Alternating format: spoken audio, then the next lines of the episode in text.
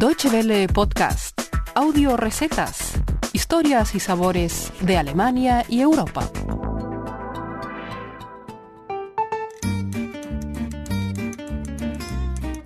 Bienvenidos a Audio Recetas, el espacio culinario de Deutsche Welle que encontrarán en la página www.de barra gastronomía.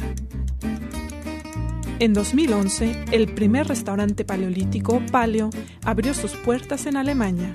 Su cocina combina costumbres alimenticias prehistóricas con elementos de la gastronomía moderna mucho más que una, una dieta o una, una comida, ¿no? Cuando uno se vuelve paleo, en, uh, el objetivo es intentar conectar con, con nuestro animal interior, lo que habíamos perdido de, de, de naturaleza, ¿no? Explica Rodrigo Leite Pozo, fundador de Sauvage, el primer restaurante del mundo inspirado en la cocina de la Edad de Piedra. El concepto de la comida paleolítica nació en los años 70 del siglo XX y supone que las causas de muchas enfermedades, como la obesidad, las alergias y los problemas de digestión, radican en nuestra dieta contemporánea. El gastrónomo brasileño Leite Pozo indica que en la cocina paleo solo se emplean alimentos naturales, no procesados. Esto excluye todo tipo de ingredientes que fueron desarrollados después del comienzo de la agricultura comida que se podría encontrar en la naturaleza y traerse, traérsela a la boca sin necesidad de cocinarla. O sea, raíces, semillas, carne, pescado, nueces, hierbas, verduras, frutos y sus variaciones. No entran los productos procesados, las harinas, ningún tipo de, de granos, azúcares uh, refinados tampoco. Lejos de ser una dieta limitativa, la cocina paleolítica ofrece una amplia variedad de ingredientes que se pueden combinar.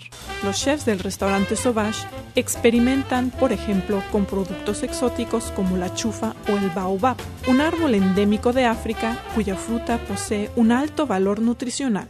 Rodrigo Leite Pozo apunta que, desde tiempos ancestrales, la fermentación forma parte de la alimentación humana. Hasta la revolución industrial, eh, todos los países del mundo tenían alguna forma de producto fermentado. Y hoy en día todavía los utilizamos como el vino y, cosas así, la cerveza, básicamente todo que es vegetal, hasta mismo carne, se puede fermentar y el valor nutricional y el sabor se incrementan increíblemente. La fermentación también permite trabajar con alimentos crudos, así como con microorganismos y bacterias que ayudan a asimilar nutrientes y a combatir factores patógenos.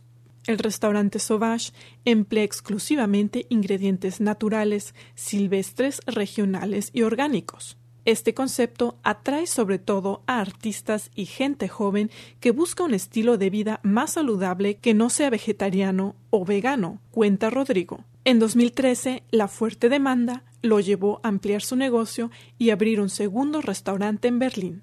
Desde hace más de tres años, el gastrónomo brasileño lleva una dieta paleolítica y está convencido de sus efectos positivos para la salud. Me di cuenta que mis problemas de piel se fueron, que mi calidad de sueño y también eh, los niveles de energía durante el día se habían incrementado, mi, mi digestión había mejorado mucho también. Ya no me hacía falta la siesta después del, del almuerzo, ¿sabes? Ya no me sentía cansado tan a menudo. Y el test final ha sido pasar el invierno en Berlín sin tener una influenza, una, una gripe, nada. A continuación, prepararemos hígado de pollo con cebolla y manzanas. Recuerden que también encontrarán esta receta por escrito en www.de barra gastronomía. Ingredientes. 1 kilogramo de hígado de pollo, 8 cebollas, 4 manzanas ácidas, aceite de oliva, sal, pimienta y hierbas de Provenza. Preparación. Lavar el hígado y cortarlo en trozos pequeños. Cortar las cebollas en media luna. Lavar las manzanas y cortarlas en gajos después de sacar las semillas. Freír las cebollas en el aceite de oliva. Añadir el hígado, las hierbas de Provenza, sal y pimienta al gusto. Añadir los gajos de manzana y dejar freír unos minutos más. Muchas gracias por su atención.